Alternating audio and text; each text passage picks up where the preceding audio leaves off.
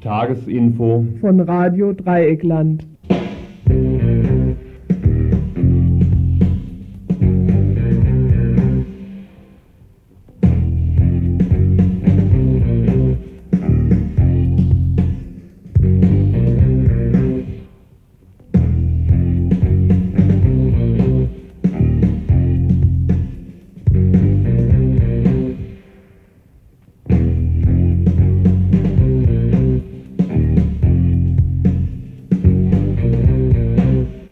Hört das Tagesinfo vom 15. September 1992. Ja, das war mal wieder recht knapp heute Abend. Das Dienstags Zwei-Personen-Team, das Rumpfteam, hat noch bis zur letzten Sekunde an den Beiträgen geschnitten. Deshalb habt ihr auch noch ein bisschen länger Musik hören müssen von dem, hören dürfen natürlich, von dem vorherigen Musikredakteur. Nun geht's aber los, ohne lange Vorrede mit dem heutigen Info, dass, auf dass wir die Themen auch schaffen. Und da sind vorgesehen zum Beispiel gleich zu Anfang das Thema Peru.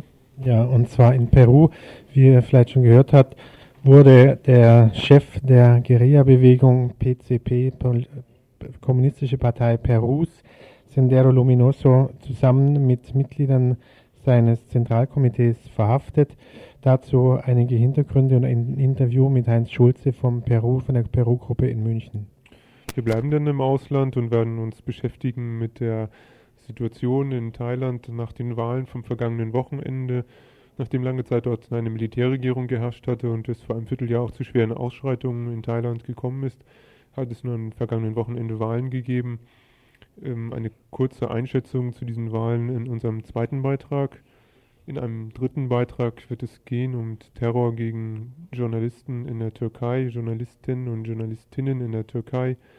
Ein vierter Beitrag als vierter Beitrag längerer Beitrag ist vorgesehen, ein Beitrag zu dem Gesundheitsreformgesetz, eine Analyse dieses Gesetzes, mit dem wir uns hier auch im Info ja schon häufiger beschäftigt haben, wird liefern der linksalternative Verein demokratischer Ärzte und Ärztinnen, die alternativ zu dem Entwurf des Gesundheitsreformgesetzes eigene Forderungen aufgestellt haben, wie ihrer Meinung nach so ein Gesetz aussehen könnte. Schließlich noch eine Schließlich werden wir noch äh, in einem kurzen Interview, in einem Studiogespräch auf eine Veranstaltung am heutigen Abend hinweisen, die um 20 Uhr beginnt. Eine Veranstaltung zu dem ja hier in Baden-Württemberg auch immer wieder akuten Flüchtlingsproblem oder wie diese Sache, wie die, wie die Sache mit den Bezirkssammellagern zum Problem gemacht wird. Da werden heute zwei Leute aus Tübingen und Reutlingen sprechen, die wir hier noch im Studio erwarten. Und wenn da noch Zeit bleiben wird, wird es noch einen Beitrag geben, den uns das Freitagsteam zugesteckt hat, in dem es gehen wird um die Freiburger Kulturgespräche am, vom vergangenen Freitag, wo der rechtsextreme Publizist Gerd Bergpflicht gesprochen, gesprochen hat.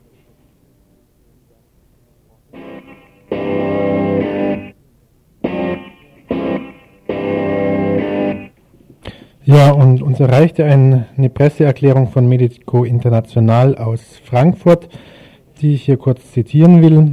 Vor dem Hintergrund massiver Truppenkonzentration an der irakischen Grenze, die dort nach Meldungen unserer Mitarbeiter strategisch offensive Positionen eingenommen haben und knapp 25 Tage nach dem kaltblütig kalkulierten Angriff auf die Zivilbevölkerung der kurdischen Stadt Sirnak, besucht am Sonntag, den 13.09.1992, Herr Baki Tug, der Vorsitzende des Verteidigungsausschusses im türkischen Parlament, die Bundesrepublik auf ausdrückliche Einladung von Frau Rita Süßmuth, der Präsidentin unseres Parlaments.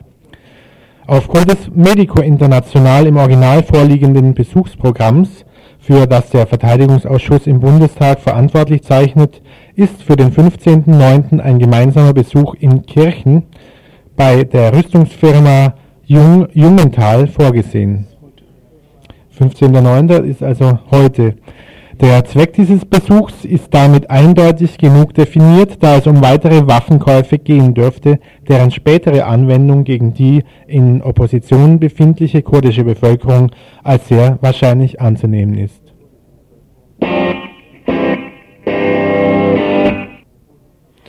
Am vergangenen Montag hatte Jörg Hauer, Vorsitzender der Freiheitlichen Partei Österreichs, doch noch seinen Auftritt bei der FDP in Bad Cannstatt bei Stuttgart bekommen. Die Veranstaltung des FDP-Ortsverbandes Bad Cannstatt stand unter dem Motto Liberale Perspektiven für Europa.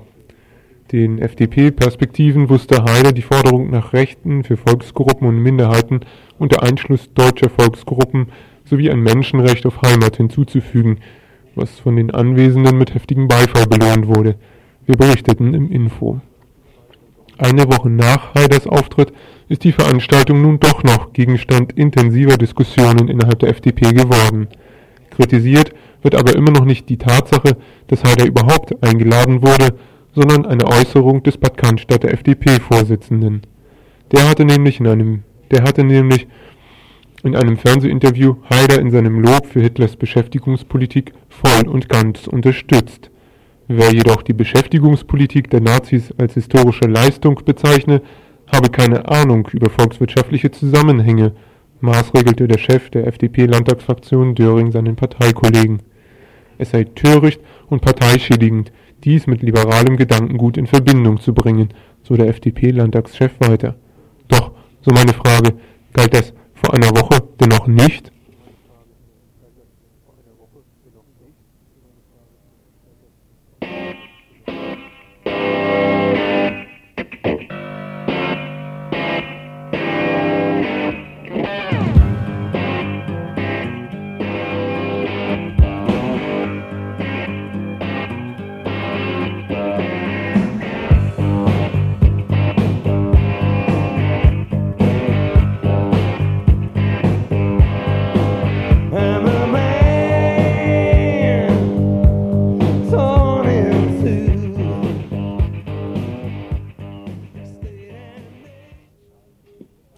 Radiostationen und Fernsehen strahlten gegen Mittag die Nationalhymne aus.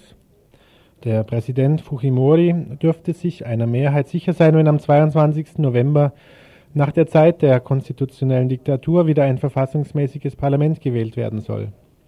Die internationale Presse, vor allem im spanischsprachigen Bereich, ist voll mit Nachrufen auf Präsidente Gonzalo und die PCP.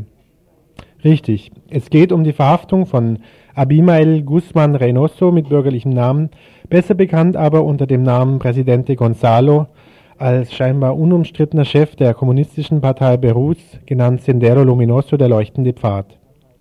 Von manchen als Pol Pot der Anden beschimpft, von vielen Peruanern als viertes Schwert des Kommunismus neben Marx, Lenin und Mao mystifiziert, schafft es der Philosophieprofessor Abimael Guzman immerhin, in der von Wirtschaftskrisen und Armut und Elend geschüttelten Andenrepublik Peru nach unterschiedlichen Schätzungen zwischen 25.000 und 75.000 bewaffnete Kämpfer gegen den kapitalistischen bürgerlichen Staat zu mobilisieren. Doch nicht alleine, wie die gleichzeitige Verhaftung von drei weiteren Mitgliedern des Zentralkomitees der PCP, allesamt Frauen zeigt. Unter ihnen ist auch Marta Huatay, Mitglied in der Vereinigung der demokratischen Anwälte Perus, die in Europa bekannt wurde durch eine Reise im Jahre 1986, als sie die Massaker in den peruanischen Gefängnissen denunzierte. Dieses Massaker, das alleine im Hauptgefängnis von Lima, Lurigancho, über 100 Gefangene, Guerilleros und Guerilleras, insgesamt waren es 300, Opfer durch Polizei und Militär kostete. Nach der Bedeutung dieser Verhaftung fragten wir Heinz Schulze von der Peru-Gruppe München als erstes wohl, äh, was diese Verhaftung zu diesem Zeitpunkt zu bedeuten hatte. Man muss in Erinnerung rufen, dass vor einigen Monaten schon äh, Almel Guzman knapp einer Verhaftung praktisch entgangen ist. Man hat also das Archiv gefunden und das Haus, wo er gewohnt hat, ziemlich in der Nähe vom, äh, vom äh, Militärhauptquartier sozusagen, vom Ministerium. Äh, andere Informationen aus Peru besagen, dass es Spannungen gegeben hat im, in der Organisation vom Leuchtenden Pfad, dass also durchaus auch sein kann, dass es äh, Verrat gegeben hat und was auch die letzten Mitteilungen ausgesagt haben, dass die Geheimpolizei, die politische Polizei in bestimmte Strukturen in Sendero auch wohl mit reingekommen ist und da auch äh, Möglichkeiten hatte, also wie bei der Verhaftung jetzt wohl, äh, dass ungefähr einen Monat das Haus, wo die Gruppe gewohnt hat, wo sie sich aufgehalten hat, auch observiert wurde. Also ich glaube nicht, dass es für eine äh, strukturelle Schwächung spricht. Also Sendero ist in letzter Zeit gerade in den Elendsvierteln in Lima stark angewachsen. Was es also auf jeden Fall bedeutet, ist ein ziemlicher Schlag gegen den leuchtenden Pfad, weil die Organisation natürlich sehr vertikal auf den Präsidenten Gonzalo zugerichtet war und auf die Entscheidungen, die praktisch im obersten Führungskader getroffen worden sind. Ähm, Sendero Luminoso ist sicherlich äh Führungskader getroffen worden sind. Also ich kann mir vorstellen, dass für einen Großteil der Basisbewegungen die Freude von der Verhaftung von Almel Guzman Freude und Erleichterung ausgelöst hat. Kann man aber genauso gut vorstellen, dass die Politik vom Präsidenten Fujimori äh, dadurch jetzt auf gar keinen Fall in Richtung mehr Demokratisierung, Achtung der Menschenrechte geht. Das wäre eine Sache, die unbedingt jetzt eingefordert werden müsste. Aber durch die Verhaftung von hm, wichtigsten Persönlichkeiten jetzt vom leuchtenden Pfad ist also auf gar keinen Fall die Situation für die Basisbewegungen also absehbar deut deutlich besser geworden. Die nächste Frage an Heinz Schulze von der Peru-Gruppe München bezog sich auf die gegenwärtige wirtschaftliche und soziale Situation in Peru, die durch diese Verhaftung sicherlich nicht verbessert werden wird. Die Politik, also im Schlagwort von, äh, kann man sagen, im Schlagwort ausgerückt von Fujimori ist also total neoliberale Politik, die sich ausrichtet nach den Erfahrungen von Chile. Äh, an, an Beispielen, also es meint, dass eine Lehrerin, Lehrer 60 Soles verdient, 60 Dollar, dass äh, Personen, die überhaupt eine Arbeit haben, bräuchten eigentlich viermal den Mindestlohn, um überhaupt menschenwürdig leben zu können. Äh, das hat alles mit bewirkt, sicher, dass also Sendero nicht nur aufgrund von Druck mit der Bevölkerung äh, ja, agieren konnte, also ein Großteil auch äh, der Leute der verarmten Mittelschicht, Intellektuelle, waren sich ja auch äh, mit geheime Unterstützer, offizielle Unterstützer vom leuchtenden Pfad, aber im Moment ist nicht absehbar, wie das jetzt, also wie sich ganz konkret auswirken wird. Ja, doch wie wird es nun weitergehen mit der PCP Sendero Luminoso in Peru? Wird es das Ende sein? Wird es eine Wende sein in Ihrer Politik? Dazu nochmal Heinz Schulze. Also was aus Peru äh, ganz kurz bekannt wurde, dass also äh, Protestbomben hochgegangen sind, Attentate, die aber nicht allzu große Schäden hervorgerufen haben. Also es wird sicher, dass ein Teil der Kader von, vom leuchtenden Pfad, also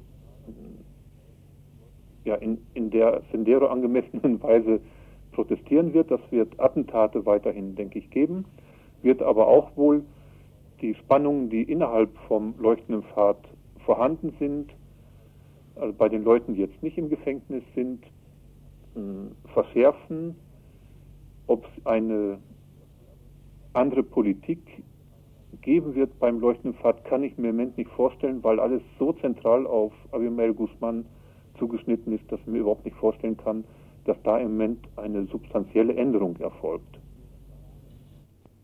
Wie sieht denn aber nun die reale Macht von Sendero Luminoso aus? Was bedeutet kontrollierte Gebiete und wo sind diese? Also was wohl sicher so ist, dass äh, Sendero Luminoso einen Großteil der Gegenden kontrolliert, bis hin zu mittleren Städten in dem Gebiet. Die Hauptangebiete sind für Coca. da weiß ich nicht, wie das äh, im Moment weitergeht, ob, äh, ob sich Sendero da zurückzieht, aber das kann mir nicht vorstellen, weil da ja auch ziemlich viel Geld hergekommen ist. Das kann sein in den Gebieten, dass jetzt vielleicht Leute dann äh, eher auf eigene Rechnung in dem Geschäft weiter mitmachen, dass also da zu einer Kriminalisierung kommen kann, was schon vorgekommen ist in Teilen. Äh, es kann sein, dass es eine Veränderung gibt in den Bereichen von Elendsvierteln, wo äh, Sendero Kontrolle ausübt, indem es also Elendsviertel-Komitees mit ihren Führungspersonen besetzt hat, indem Gewerkschaftsführer, äh, Leute von Volksorganisationen unter Druck gesetzt worden sind, wenn sie kandidieren, dass dann hinterher äh, umgebracht werden, sind also Leute von Sendero in solchen Organisationen sicher jetzt führend tätig. Es kann sein, dass sich da eine, also eine Wandlung ergibt, solange, ja, kann mir, also das kann ich mir vorstellen. In ländlichen Bereichen hat es ja auch wohl Konflikte gegeben zwischen der Führung, die also den Kampf vom Land in die Stadt tragen wollte und die Organisation der großen Städte äh, vorbereitet hat und der kämpfenden Truppen, die im Andenhochland operieren.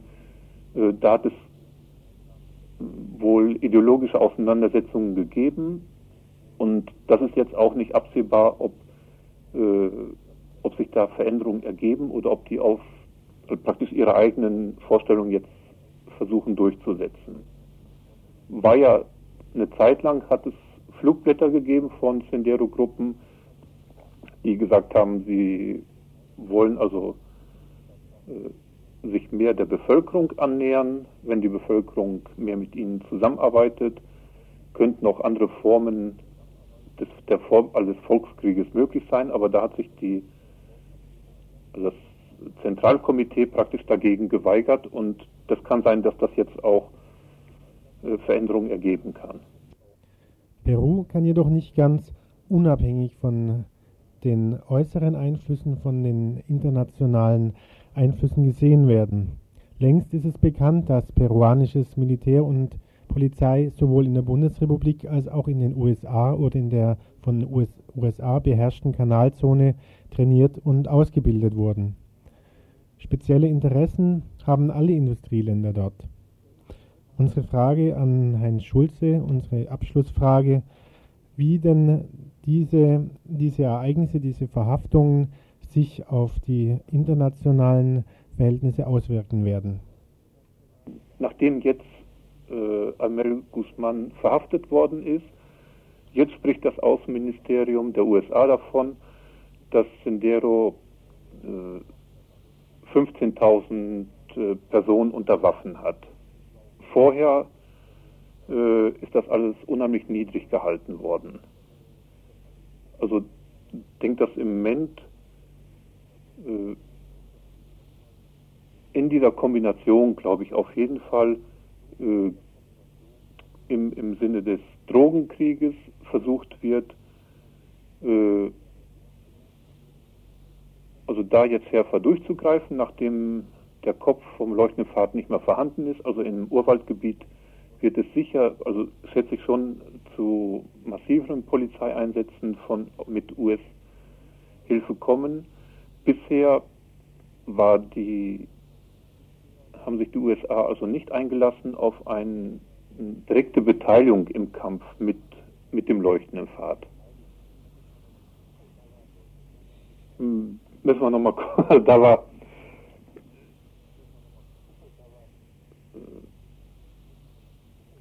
Sagen. Ja. Ähm, ja, du meinst also, dass, dass jetzt äh, USA stärker eingreifen wird und unter dem Mantel des Antidrogenkriegs äh, die Aufstandsbekämpfung dort äh, verschärfen wird, meinst du? Also dass das auf jeden Fall ein Zugang sein wird.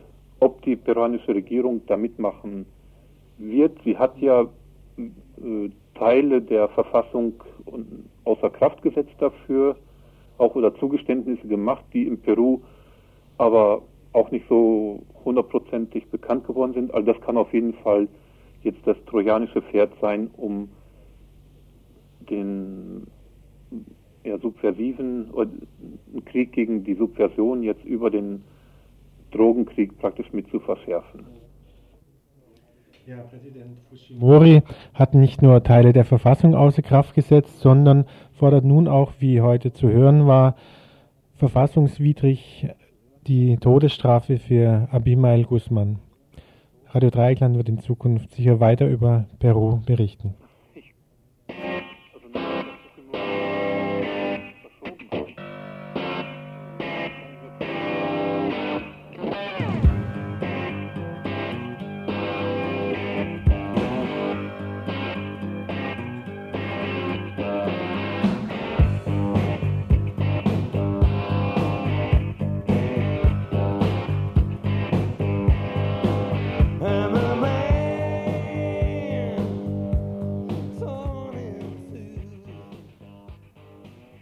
Ihr hört das Tagesinfo vom 15. September 1992.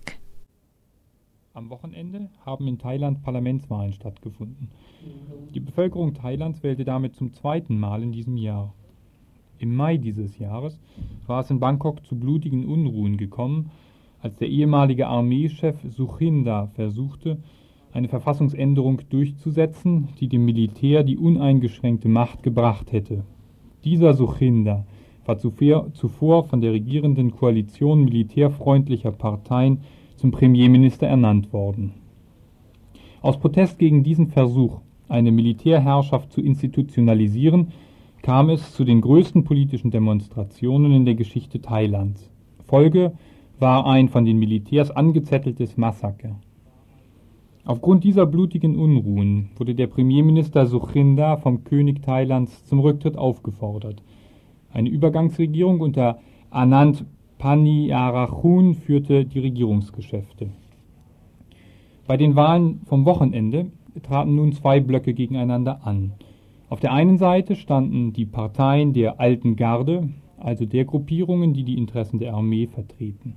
Auf der anderen Seite kämpften die sogenannten Engelsparteien, die sich während der Mai-Unruhen als Gegenkraft hervorgetan hatten. Sie haben überraschend am Sonntag 185 der 360 Parlamentssitze errungen und damit die Möglichkeit, eine regierungsfähige Mehrheit zu bilden. Wir sprachen mit Gerhard Reinicke, freier Mitarbeiter der Südostasien-Infostelle in Bochum, über die nun entstandene Situation in Thailand.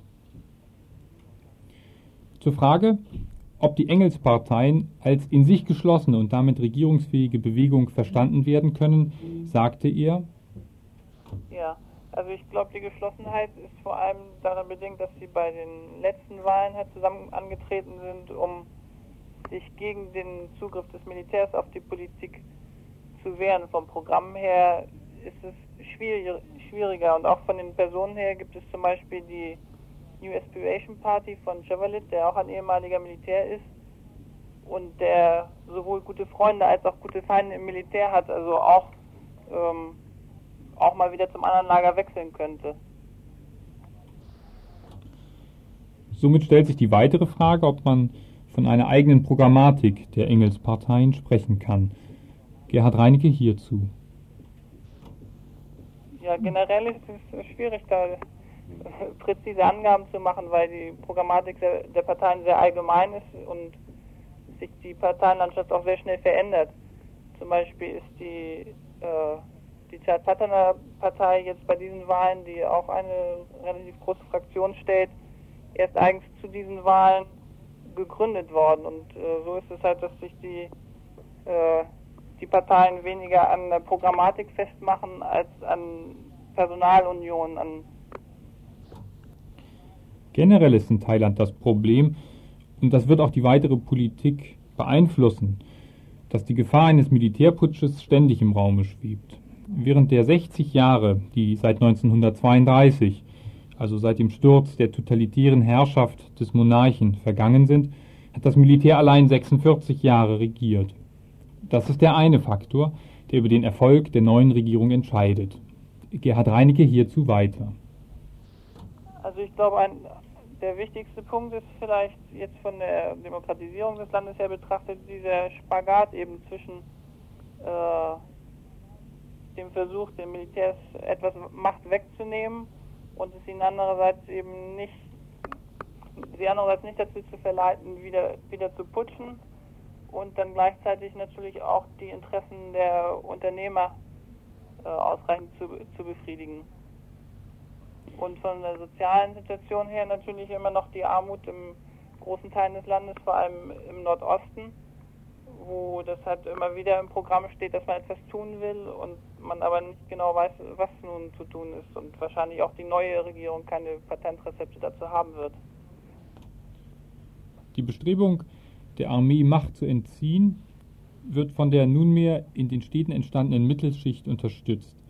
Diese Mittelschicht hat an einem wirtschaftlichen Aufschwung mit bis zu zweistelligen Zuwachsraten mitgewirkt, der sie danach streben lässt, gegen Vetternwirtschaft und die Herrschaft der Armee vorzugehen. Und sie erwartet genau dies von, der, von den Engelsparteien. Dieser Stadtbevölkerung steht die Mehrheit der Bevölkerung auf dem Land gegenüber. 70 bis 80 Prozent der thailändischen Bevölkerung leben auf dem Land.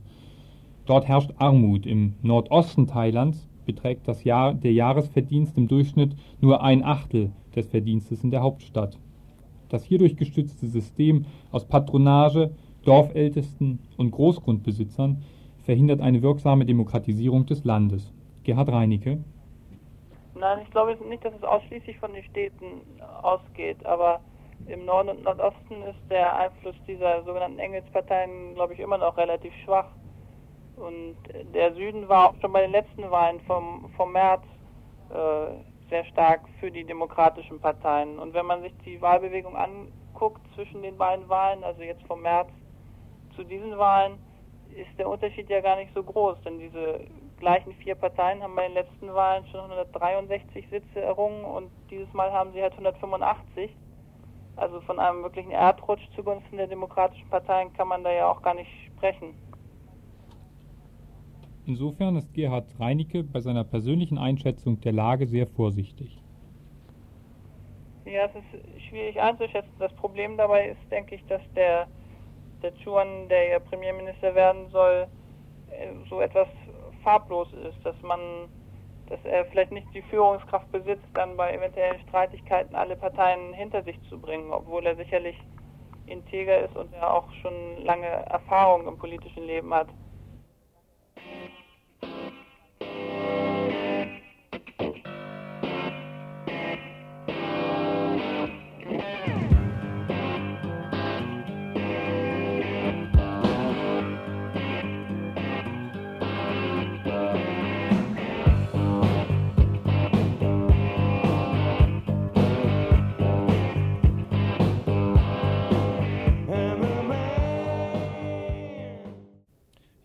Immer noch das Info von Radio Dreieckland und das Besondere am Info von Radio Dreieckland wie auch an anderen Sendungen von Radio Dreieckland ist, dass ihr hier direkt anrufen könnt und euch auch beteiligen könnt.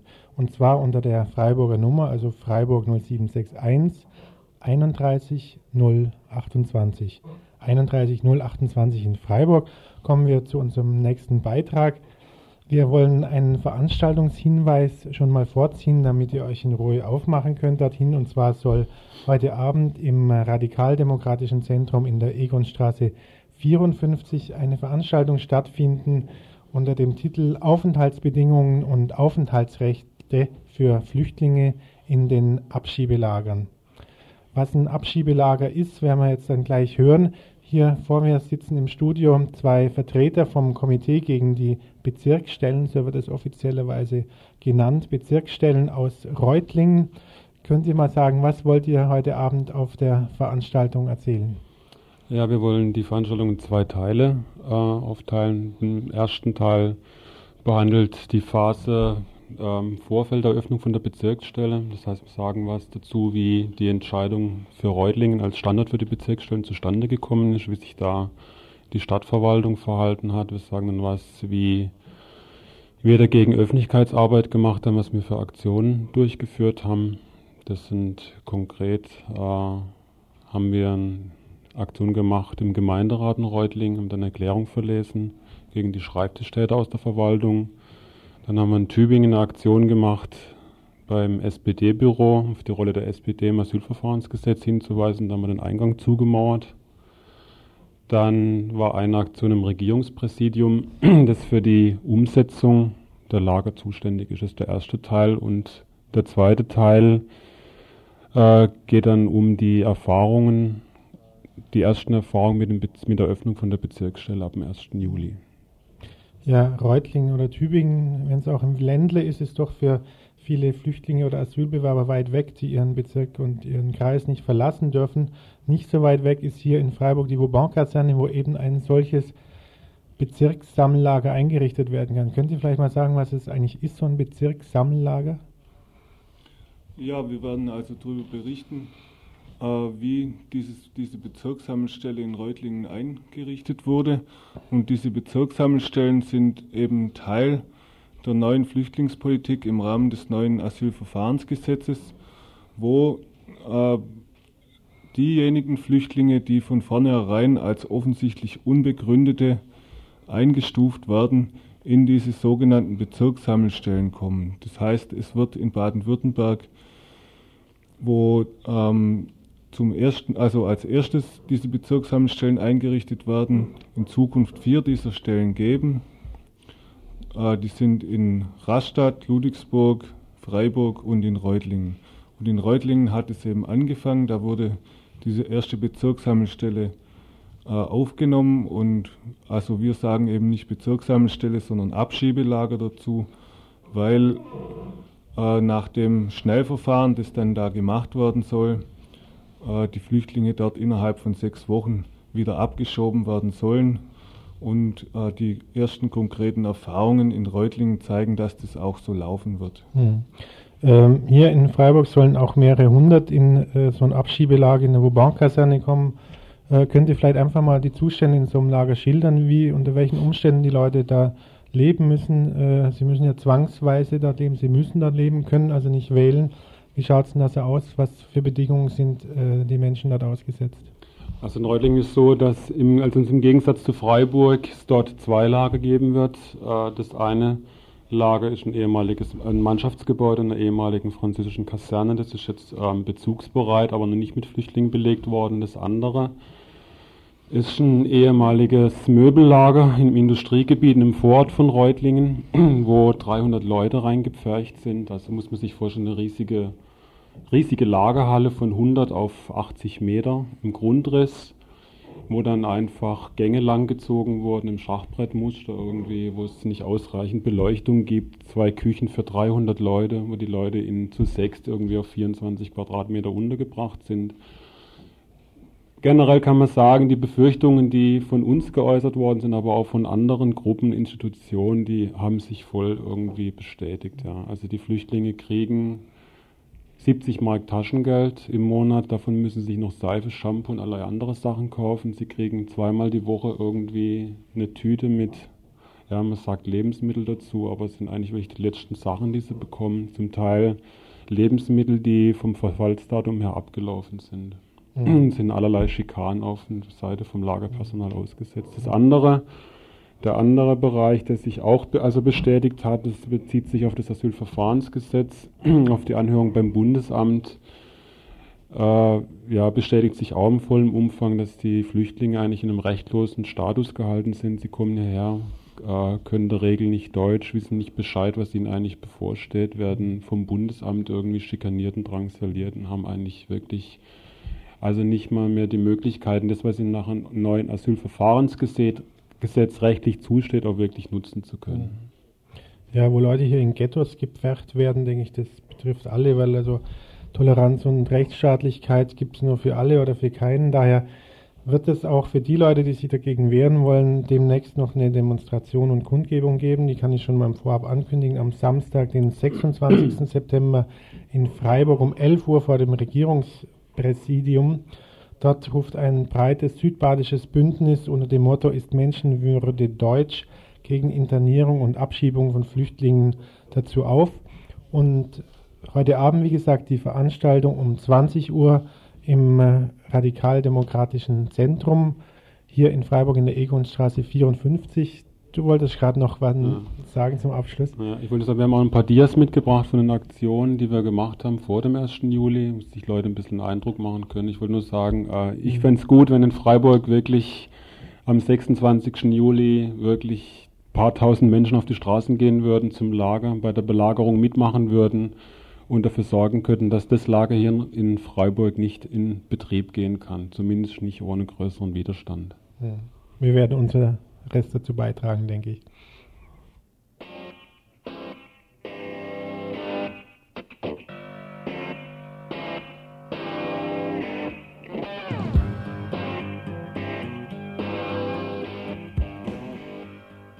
muss natürlich nicht 26. Juli, sondern es geht heißen, sondern es geht um den 26. September. Die Demo findet also erst statt.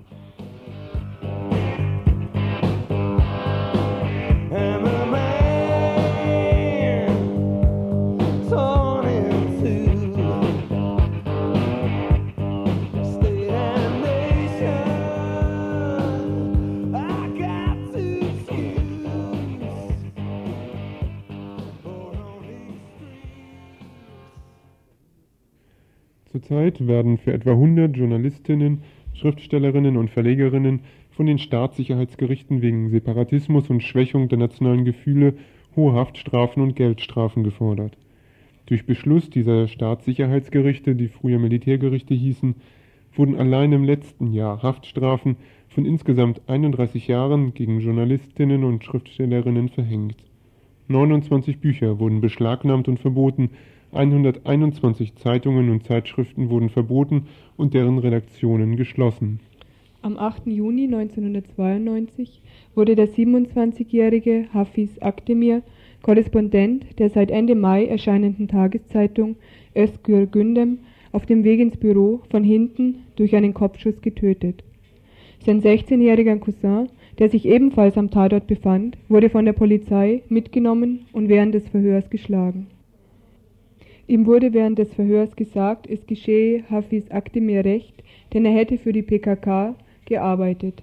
Im Krankenhaus wurden ebenfalls zwei Verwandte von Hafiz Akdemir geschlagen, weil sie sich weigerten, die Leiche den Sicherheitskräften zum Begraben zu überlassen. Schließlich wurde die Leiche von den Sicherheitskräften entführt und begraben. Der Grund dafür war, dass der Staat einen Volksaufstand beim Begräbnis befürchtete, was in Kurdistan Alltag geworden ist. Hafiz Akdemir hatte, ein, hatte, eine Untersuchung zu den Morden der Konterguerilla im Kreis Diyarbakir durchgeführt, was zum Teil von den wenigen Zeitungen, die unabhängig vom Staat berichten, veröffentlicht worden ist. Aussagen seiner Familie zufolge wurde Akdemir anschließend vom Staat mit dem Tod bedroht, was ihn nicht davon abhielt, seine Arbeit fortzusetzen. Alle Journalisten und Journalistinnen, die mir in Kurdistan begegnet sind, berichten von Folter und Misshandlungen durch den Staat. Unsere Kollegen, die in diesem Gebiet ermordet wurden, werden nicht die letzten sein. Das gleiche Schicksal könnte uns alle jeden Tag erwarten, so der verantwortliche Chefredakteur Yusuf Kazim, für den vom Staatssicherheitsgericht über 500 Jahre Haftstrafe beantragt worden ist. Der Staat will jede Berichterstattung über Kurdistan verhindern, da er befürchtet, dass seine Taten an die Öffentlichkeit gelangen könnten, äußerte sich die 40-jährige Korrespondentin von Ikibine Doguru, Hale Soyuz. Im April letzten Jahres wurden die Paragraphen 141, 143 und 163 der türkischen Gesetzgebung über Separatismus, Meinungsfreiheitsverbot und Propagierung des Kommunismus zwar aufgehoben, dafür aber wurde das Antiterrorgesetz erlassen welches noch härtere Strafen in diesen Bereichen vorsieht. In einem Land, das mit Sondergesetzen und Militärgewalt regiert wird und die Öffentlichkeitsarbeit dermaßen unter schwere Bestrafung gestellt wird, dürfte es nicht schwer vorstellbar sein, wie mit der dortigen Bevölkerung umgegangen wird. Soweit ein Beitrag, soweit ein Beitrag, den wir zitiert haben aus der Zeitschrift IG Medienforum aus, von August 1992 der das Thema hatte Pressefreiheit und Menschenrechte in der Türkei. Ihr habt es sicherlich gemerkt. Ihr hört das Tagesinfo vom 15. September 1992.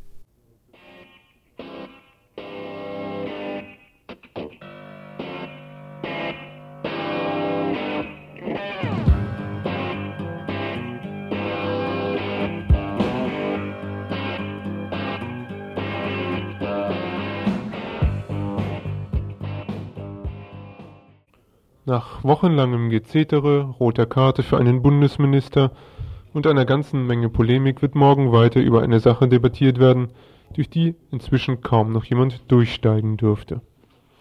Klar, wenn es um Gesundheit geht, dann kann jeder und jeder mitreden. Kompliziert wird es jedoch, wenn es um die Kosten für diese Gesundheit geht. Bereits vor drei Jahren, 1989, wurde uns gesagt, dass unser Gesundheitssystem zu hohe Kosten produziere. Um die Krankenkassen von ihren Defiziten zu befreien, wurde als Kernpunkt der Gesundheitsreform 1989 eine höhere Selbstbeteiligung der Patienten beschlossen. Die Ursachen für diese hohen Kosten wurden damit natürlich nicht beseitigt. Dafür hätte die Struktur des Gesundheitssystems geändert werden müssen, was aber nicht geschah. Der jetzige Gesundheitsminister will etwas tiefer greifen und spricht in seinen Reformplänen auch davon, das System an sich reformieren zu wollen. Was er an Entwürfen vorgelegt hat, läuft jedoch zum Teil wieder auf das alte Konzept hinaus. Wenn die Krankenkassen miese machen, müssen die Patienten mehr zahlen. 3,2 Milliarden D-Mark insgesamt. Bei der Gesundheitsreform 92 sollen jedoch auch die Ärzte, Apotheker und die Industrie Opfer bringen, insgesamt 8,2 Milliarden D-Mark. Dennoch wird, die Reform vielfach wird der Reform vielfach abgesprochen, die wirklichen Probleme im Gesundheitsbereich lösen zu können. Der linksalternative Verein demokratischer Ärzte und Ärztinnen aus Frankfurt hat dazu einen Forderungskatalog aufgestellt, der zum Beispiel eine pauschale Honorierung der Ärzte und Ärztinnen, eine Angleichung der regional unterschiedlichen Krankenkassenbeitragssätze und eine Positivliste bei Medikamenten vorsieht. Mit dem Vorsitzenden der demokratischen Ärzte und Ärztinnen sprachen wir heute Nachmittag. Ist mit diesen Maßnahmen ohne weiteres möglich, das Gesundheitswesen zu reformieren, zu verändern, zu verbessern, mehr auf die äh, neuen Bedingungen einzustellen, sozusagen ohne die Beiträge zu erhöhen und vor allem auch ohne die Zuzahlungen zu erhöhen. Denn es ist ja so, die Zuzahlungen ähm, betreffen ja nur die Kranken. Wenn Herr Seehofer immer davon spricht, es sei solidarisch auf alle verteilt, dann stimmt es ja nicht, denn die Zuzahlungen betreffen ja nicht die Gesunden, sondern nur die Kranken und das finden wir besonders äh, unsozial. Was heißt konkret die Zuzahlungen? Ja, also diese zum Beispiel die Rezeptgebühr oder die Zuzahlung im Krankenhaus, die 11 Mark pro Tag oder bei einer Kur. Ähm, das sind ja Zahlungen, die kommen sozusagen zu dem Beitrag an die Krankenkasse hinzu, mhm, wenn man krank geworden ist. Und die sind deswegen un unsolidarisch und äh, unsozial, weil sie jemanden treffen, der erstens mal nichts dafür kann und zweitens in der Regel noch sowieso besonders belastet ist. Zum Beispiel chronisch Kranke und Behinderte haben ja sowieso schon, gehören sie in der Regel nicht zu der besonders einkommensstarken äh, Schicht der Bevölkerung. Auch was die Medikamente selbst betrifft, äußert der Verein demokratischer Ärztinnen und Ärzte Kritik. Die Kosten für die Medikamente haben sich, haben sich nämlich innerhalb der letzten zehn Jahre verdoppelt auf 24,4 Milliarden D-Mark im Jahr. Und das zu Preisen, die oft mehr als doppelt so hoch wie im Ausland sind. Also bei den Medikamenten gibt es ein dreifaches Problem. Ähm, zum einen sind sie in unserem Land zu teuer. Sie sind einfach ein höheres Preisniveau als in anderen Ländern. Zum zweiten gibt es bei uns ähm, so viele Medikamente, die unwirksam sind oder gar schädlich in ihrer Zusammensetzung, ähm, dass sie ganz aus dem Markt rausgehören, weil das bei uns eben so ist, dass nicht der Nachweis einer Wirksamkeit erforderlich ist zur Zulassung, sondern der Nachweis einer relativ ähm, Unschädlichkeit. Ja? ist also auch eine Forderung übrigens von uns, dass wir sagen, wir brauchen wie in den USA äh, eine, ähm, ein Amt, das die Wirksamkeit überprüft und nur dann erst zulässt. Also die müssten aus dem Markt raus. Deswegen auch die Forderung nach einer Positivliste. Denn in einer solchen Positivliste wären dann nur die drin, die wirken. Nur die würden dann bezahlt. Das heißt, müsste denn nicht eigentlich auch das Reformgesetz dort ansetzen? Das heißt, äh, Restriktionen für die Pharmakonzerne einführen, zum, zum Beispiel eben bei dieser Regelung, die Sie eben angesprochen hatten, dass der Nachweis der Wirksamkeit äh, hervorgerufen werden ja, müsste? Das wäre, das, das wäre zum Beispiel konkret jetzt Aufgabe des Bundesgesundheitsamtes. Das könnte das heute schon machen. Das kann ja, äh, das lässt ja Medikamente zu. Und das könnte heute eben strenger dabei ähm, vorgehen. und einfach viele Medikamente nicht zulassen. Wir haben ja über 50.000 unterschiedliche Medikamente, die kein Arzt mehr überblicken kann. Ja, in dieser, in dieser Anzahl. Und das hängt eben damit zusammen, dass das Bundesgesundheitsamt praktisch alles zulässt. Also das ist, äh, wäre eine wichtige Forderung. Und wenn das Bundesgesundheitsamt sich außerstande sieht, das zu machen, dann müsste eben ähm, eine andere Instanz das übernehmen. Und da gibt es zum Beispiel die Vorstellung, dass das die Krankenkassen machen, dass die ein Institut gründen. Neben der Tatsache, dass oft teure und manchmal dann sogar unwirksame Medikamente von den Ärzten und Ärztinnen verschrieben werden, sieht Winfried Beck von, den Links, von dem links-alternativen Verein demokratischer Ärztinnen und Ärzte noch ein weiteres Problem, dass Ärzte und Ärztinnen nämlich oftmals zu viele Medikamente verschreiben. Das dritte Problem ist, dass trotzdem, selbst wenn man das alles machen würde, immer noch zu viel verschrieben wird, immer noch die Menge zu groß wäre, was wiederum damit zusammenhängt, dass die Ärzte, insbesondere die niedergelassenen Ärzte, sich oft zu leicht machen mit der Verordnung von Medikamenten. Sie sind eingebunden in die Marketingstrategien der Pharmaindustrie, permanent diese Besucher durch Pharmareferenten und glauben auch zu viel an die Wirkung des Medikamentes, können dadurch auch oft ein sehr langes und damit auch aufhaltendes Gespräch abkürzen und so weiter. Das heißt, man braucht, um diesen dritten Aspekt anzugehen, auch gezielte Beratung, natürlich industrieunabhängige Beratung der äh, Ärzte in den Praxen, damit sie runterkommen von ihrer Menge. Ein weiterer Kritikpunkt des Vereins demokratischer Ärztinnen und Ärzte ist, dass bei dem neuen Gesundheitsreformgesetz Beitragsunterschiede der Kassen von bis zu 5% überhaupt nicht angegangen werden. Eine Angleichung der Beitragsunterschiede der Krankenkassen würde jedoch gleichzeitig auch mehr soziale Gerechtigkeit bedeuten. Winfried Beck. Es ist doch so, dass die Krankenkassen sehr unterschiedlich hohe Beiträge haben. Es gibt Beiträge von 9% ähm, und es gibt Beiträge bis zu 16% bei gleichen Leistungen. Und das hängt eben damit zusammen, dass die unterschiedliche Mitgliedsstrukturen haben. Äh, wenn eine Krankenkasse viel chronisch Kranke, viel Arbeitslose hat, mit niedrigen Einkommen, damit auch niedrigen Beiträgen relativ, dann müssen sie den relativen Prozentsatz hochsetzen. Bei anderen ist es umgekehrt. Die haben also eine sehr günstige Zusammensetzung ihrer Mitgliederstruktur. Und beide können eigentlich nichts dafür. Beide bringen dieselben Leistungen, zahlen das gleiche Geld für den Arztbesuch oder die Krankenhausoperation. Und da müsste ein Risikoausgleich stattfinden. Aber was würden Sie denn als Risikofaktor nehmen? Ja, die Arbeitslosigkeit, die Zahl der chronisch Kranken, die Zahl der Behinderten.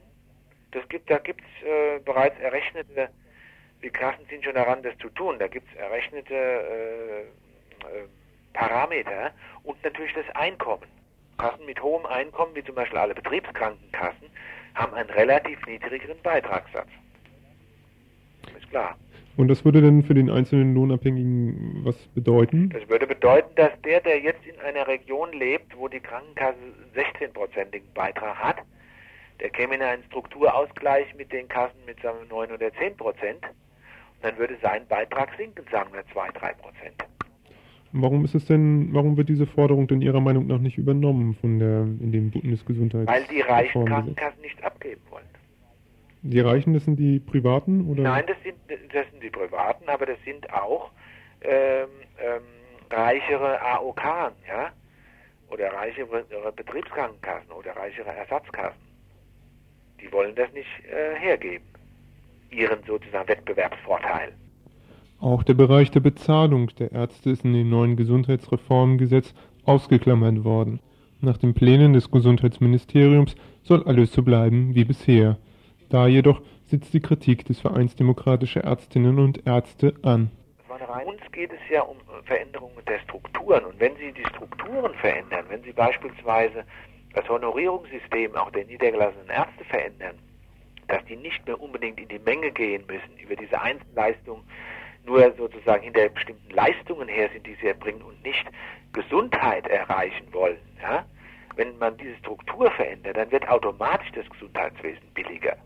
Aber besteht nicht bei dieser pauschalen Honorierung die Gefahr, dass denn ein Arzt eine bestimmte Pauschale bekommt und darüber hinaus dann, wenn, wenn halt diese Pauschale aufgezehrt ist, dass er dann gar nicht mehr bereit ist, den Patienten weiter zu behandeln. Genau, diese, es, es gibt äh, jede, jede Medaille hat zwei Seiten. Wo Licht ist, ist auch Schatten. Das ist richtig.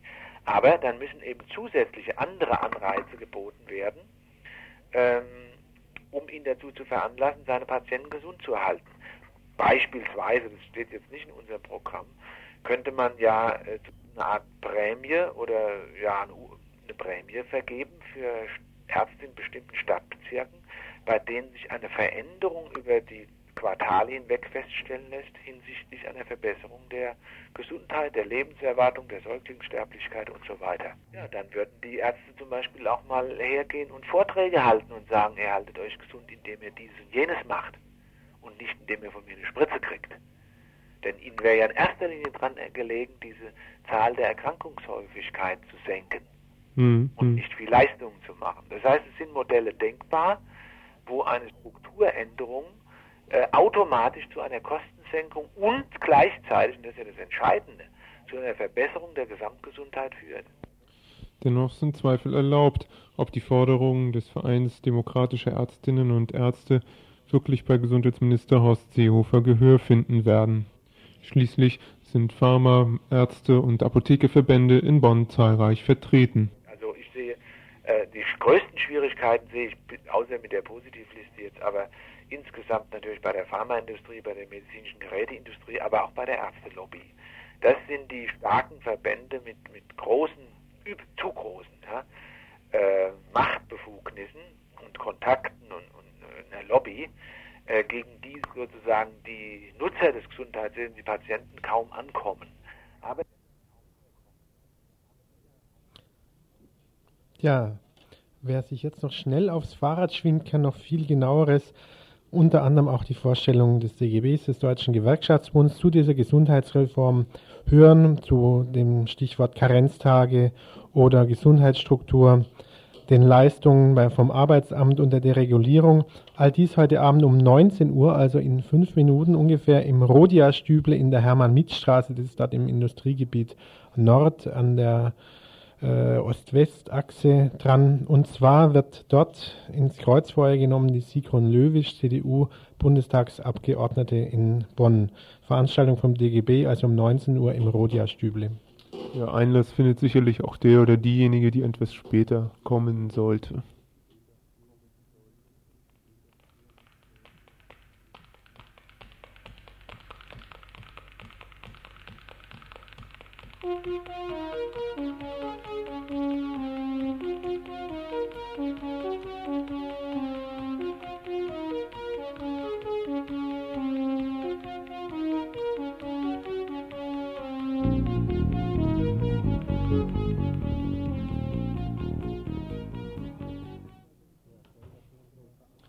Ja, schnell, dass wir unsere Veranstaltung auch noch vor 7 Uhr durchkriegen. Wir haben schon ein paar Veranstaltungshinweise. Zweimal Kino, einmal Theater im Gemeinderat und einmal was Gastronomisches. Fangen wir mit dem Kino an und zwar heute Abend im kommunalen Kino in Freiburg in der Urachstraße. Carte Blanche, das ist also da, wo sich jemand was raussuchen darf, wurde ausgesucht. Der Film Privilege von Yvonne Reiner. Zu dem Film kurz zwei Sätze aus dem Veranstaltungshinweis des kommunalen Kinos. In Privilege geht es um die Themen Vergewaltigung, Rassismus und das weibliche Klimakterium. Auf das Warum nach dieser Verknüpfung bemerkt sie, also Yvonne Reiner, als alternde Frau lebe ich in einer rassistischen Gesellschaft und spüre das jeden Tag, besonders in New York. Zitat Ende. Dadurch, dass sie beide Probleme miteinander verschränkte, schuf sie einen Film zum Thema Macht. Obwohl Privilege weniger avantgardistisch erscheint als ihre früheren Ton- und Bewegungsexperimente, hat auch dieser Film die gleiche Qualität persönlicher Gedanken. Heute Abend also um 21 Uhr im kommunalen Kino in Freiburg in der Urachstraße und gleich noch der nächste Film. Viele von euch werden ihn kennen. Er kommt immer mal wieder in den Kinos. Im Kandelhof um 22.15 Uhr, also noch später, der Film Brasil. Brasil, eine Parodie auf Orwells 1984, ausgezeichnet mit dem Prädikat besonders wertvoll, Regie Terry Gilliam, Darsteller unter anderem Jonathan Price und Robert De Niro.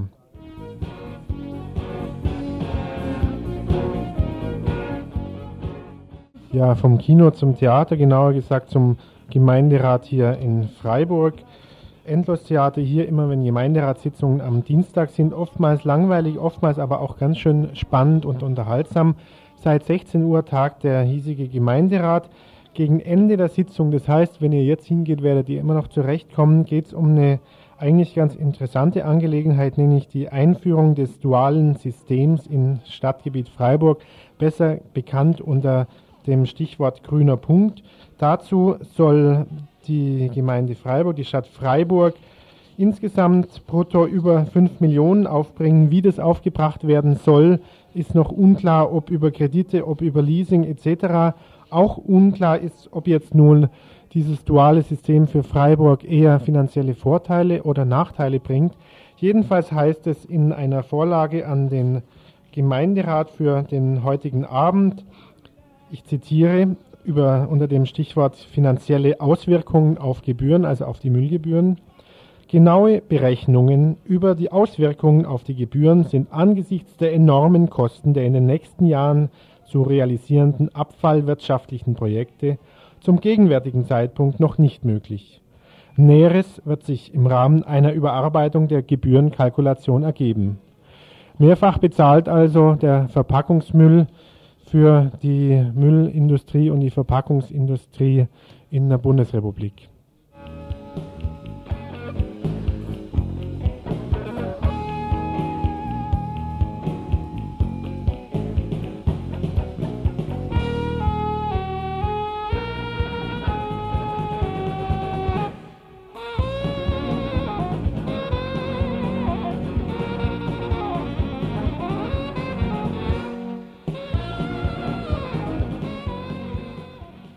Ja, dazu zu sagen wäre natürlich, dass die Veranstaltung im, vom Gemeinderat im Rathaus in Freiburg stattfindet. Außerdem hinzufügen will ich zu den Veranstaltungen noch, äh, da eben gerade ein Anruf kam, der unseren Veranstaltungshinweis, unseren ausführlichen eben mit zwei Vertretern aus Reutlingen nicht gehört hat, dass heute Abend um 20 Uhr im Radikaldemokratischen Zentrum in der Egonstraße 54 in Freiburg eine Veranstaltung stattfinden wird mit äh, Dia-Vortrag zu dem Thema Aufenthaltsbedingungen und Aufenthaltsrechte für Flüchtlinge in den Abschiebelager. Abschiebelager gibt es noch keins in Freiburg, soll aber eingerichtet werden hier in der Vauban-Kaserne. Für alle, die sich damit beschäftigen oder interessiert sind, wird es sicherlich auch eine veran interessante Veranstaltung.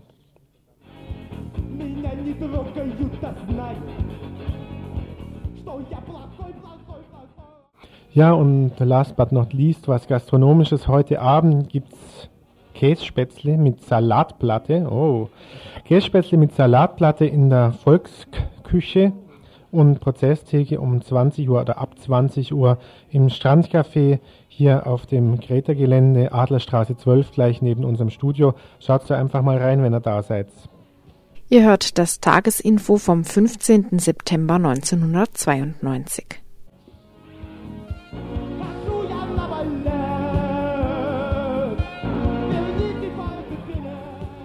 So, um zwei Minuten bereits überzogen, daher schnell noch die Themen vom morgen, morgigen Donnerstagsinfo. Übermorgen, Entschuldigung, vom übermorgigen Donnerstagsinfo. Und zwar wird es gehen zum einen um Bezirkssammellager. Wir hatten eben schon den Hinweis auf die Veranstaltung heute Abend. Außerdem einen Beitrag zur Demonstration für ein AJZ, für ein autonomes Jugendzentrum. Ein weiteres Thema, die Abschiebung in den Libanon, die Situation der Flüchtlinge und die Situation im Libanon. Und als letztes Thema, wahrscheinlich gibt es noch mehr, das ist hier nur eine Auswahl. In Bremen soll für bestimmte Flüchtlinge eine sogenannte No-Go-Area eingerichtet werden. Das heißt, bestimmte Menschen dürfen bestimmte Gegenden in der Stadt nicht mehr betreten. Was es damit auf sich hat, all dieses am Donnerstag zwischen 18 und 19 Uhr, wenn wieder dran ist. Tagesinfo von Radio Dreieckland.